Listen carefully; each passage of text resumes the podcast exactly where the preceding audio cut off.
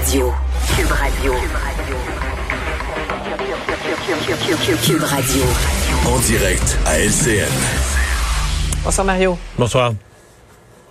Le gouverneur Legault avait essuyé, on s'en rappelle, beaucoup, beaucoup de critiques lors du dernier budget. les, sommes réservées aux victimes de violences conjugales étaient assez minimes pour bien du monde. Et là, on ouvre le portefeuille aujourd'hui. Oui, et le ministre des Finances avait réagi à ces critiques en disant bon, on va trouver les sommes qu'il faut si nécessaire. Et le nécessaire est venu vite, mettons, euh, disons ça, résumons ça de la sorte. Et donc euh, aujourd'hui, c'est quand même une annonce importante, double annonce, parce que non seulement on annonce des sommes considérables, mais on garantit que cette fois-ci, euh, les sommes vont être livrées rapidement. On se souvient, dans ce qui avait causé des maux de tête au gouvernement, c'est que les sommes annoncées l'an dernier, là, quand on a eu les féminicides, la vague euh, quelque part en février-mars, on disait, oui, mais sont où les sommes que vous avez annoncées pour les centres d'hébergement au mois de mars l'année passée? Et le gouvernement était obligé de constater que dans beaucoup de cas, dans la plupart des régions, euh, l'argent était en transit, quelque part pris dans le, dédale des CIS et des CIUS, mais ce n'était ce n'était pas encore rendu aux organismes leur permettant euh, d'embaucher plus de personnel, etc., et de donner plus de services. Donc, cette fois-ci, le gouvernement prend, prend les devants et annonce, en annonçant les sommes, on annonce que dans le premier mois, euh, on va s'assurer qu'elle soit acheminée.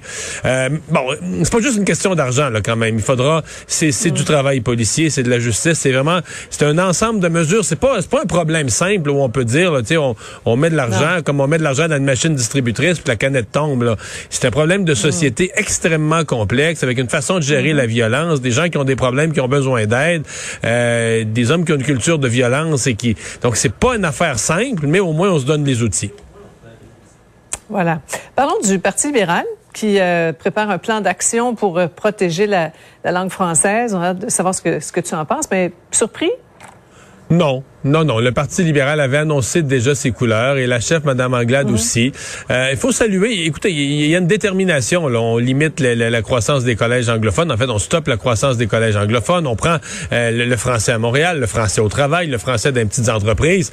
Donc, il y a un effort très certain euh, pour le Parti libéral. C'est certain qu'il y a des gens dans, dans, le Parti libéral, il y a une aile anglophone importante dans l'actuelle députation, d'ailleurs, du Parti libéral. En ayant, c'est un peu une conséquence. Tu perds dans toutes les régions. Tu te retrouves à Montréal, dans des comtés qui sont moins francophones. Donc, tu as des députés qui ont un électorat moins francophone. Donc, ça a pris un courage à la chef, là, un leadership pour arriver à ça. Ça reste qu'on est, on est sur un fil mince du côté des libéraux parce que, par exemple, dès qu'on parle d'éléments coercitifs, de rendre des choses obligatoires, euh, d'avoir recours à la clause non-obstant, parce que des fois, il faudra peut-être utiliser la clause dérogatoire pour soustraire certaines, certaines dispositions à la Charte canadienne des droits et libertés.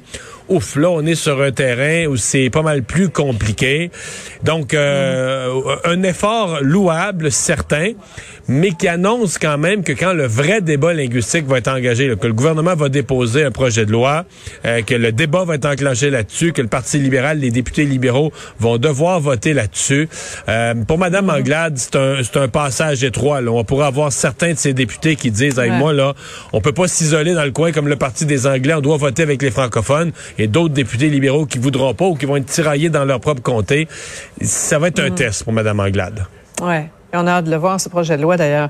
Oui, ça euh, tarde. On va terminer...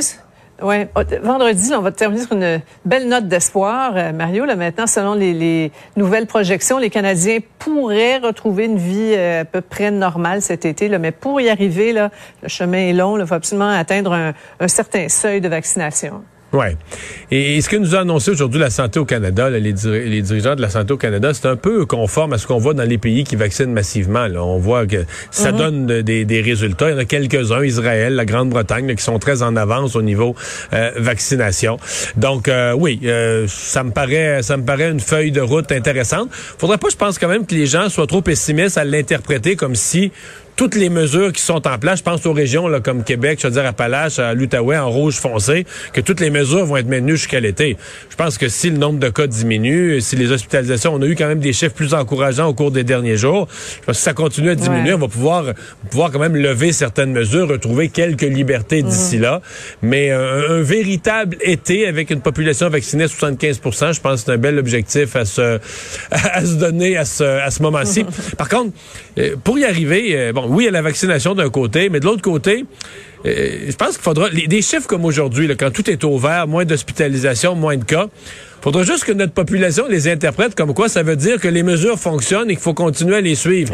Et non pas les interpréter comme quoi, ah ben ça baisse, on recommence, on recommence à faire n'importe quoi. Là. On arrête tout. C'est ça. et c'est ça qui va être important pour la suite des choses. Ouais.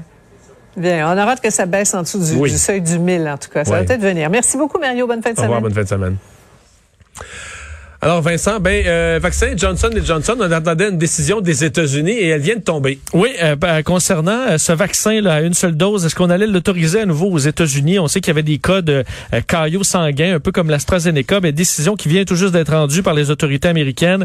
On redonne le go au vaccin Johnson Johnson pour et on se demandait est-ce qu'il allait avoir des des certaines conditions d'âge 18 ans et plus tout le monde, euh, ce sera permis. Il y aura par contre un, ajustement à l'étiquette pour dire que les femmes en bas de 50 ans, on doit surveiller des symptômes de caillot, mais c'est tout. Alors c'est reparti, c'est une bonne nouvelle parce qu'au Canada, on recevra nos premières doses la semaine prochaine, 300 000 doses de Johnson Johnson.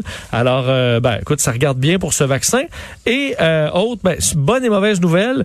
Euh, bonne parce que ça montre quand même à quel point les gens ont répondu à l'appel de la vaccination AstraZeneca pour les 45 ans et plus. moins bonne pour ceux qui sont toujours pas aller au sans rendez-vous, qui n'ont pas de rendez-vous. Pour Montréal, toutes les doses d'AstraZeneca ont été données, sauf évidemment si vous avez un rendez-vous, euh, vous aurez votre dose. Faut pas créer de confusion. Là. Non, non. Ils ont gardé les doses pour les rendez-vous qui sont pris. Exact. Mais il y aura plus de sans rendez-vous. On avait des doses pour le sans rendez-vous. Ces doses-là sont écoulées. On va être sûr de passer le message pour pas que des gens viennent attendre pour rien ou se déplacent en fin de semaine. Euh, toutes les doses ont été données. Vraiment, on dit ça a été incroyable la réponse des gens. Alors si vous avez votre rendez-vous AstraZeneca dans les euh, prochains jours, présentez-vous. Il y aura une dose pour vous. Pour les autres, il ben, faudra attendre les euh, prochaines annonces. Mais c'est l'afflux dans le sans rendez-vous qui a permis que, tu sais, dans le fond, les, cliniques de vaccination avec rendez-vous, c'est relativement stable. C'est à peu près 50 000 par jour. Donc, si on a fait 85 000 euh, avant hier, puis 90 000 hier, c'est cette vague de gens là, qui arrivaient pour l'AstraZeneca. Mais on verra les chiffres baisser, par contre, de vaccination quotidienne. C'est plate à voir, mais, il y aura des doses qui vont arriver. Exactement. Ce qui est acquis est acquis. Merci à vous d'avoir euh, été là. Merci euh, Alex et Carl à la recherche, Sébastien à la mise en onde. Merci Vincent. Et on se donne rendez-vous lundi 15h30. Bon week-end. Sophie Durocher s'en vient.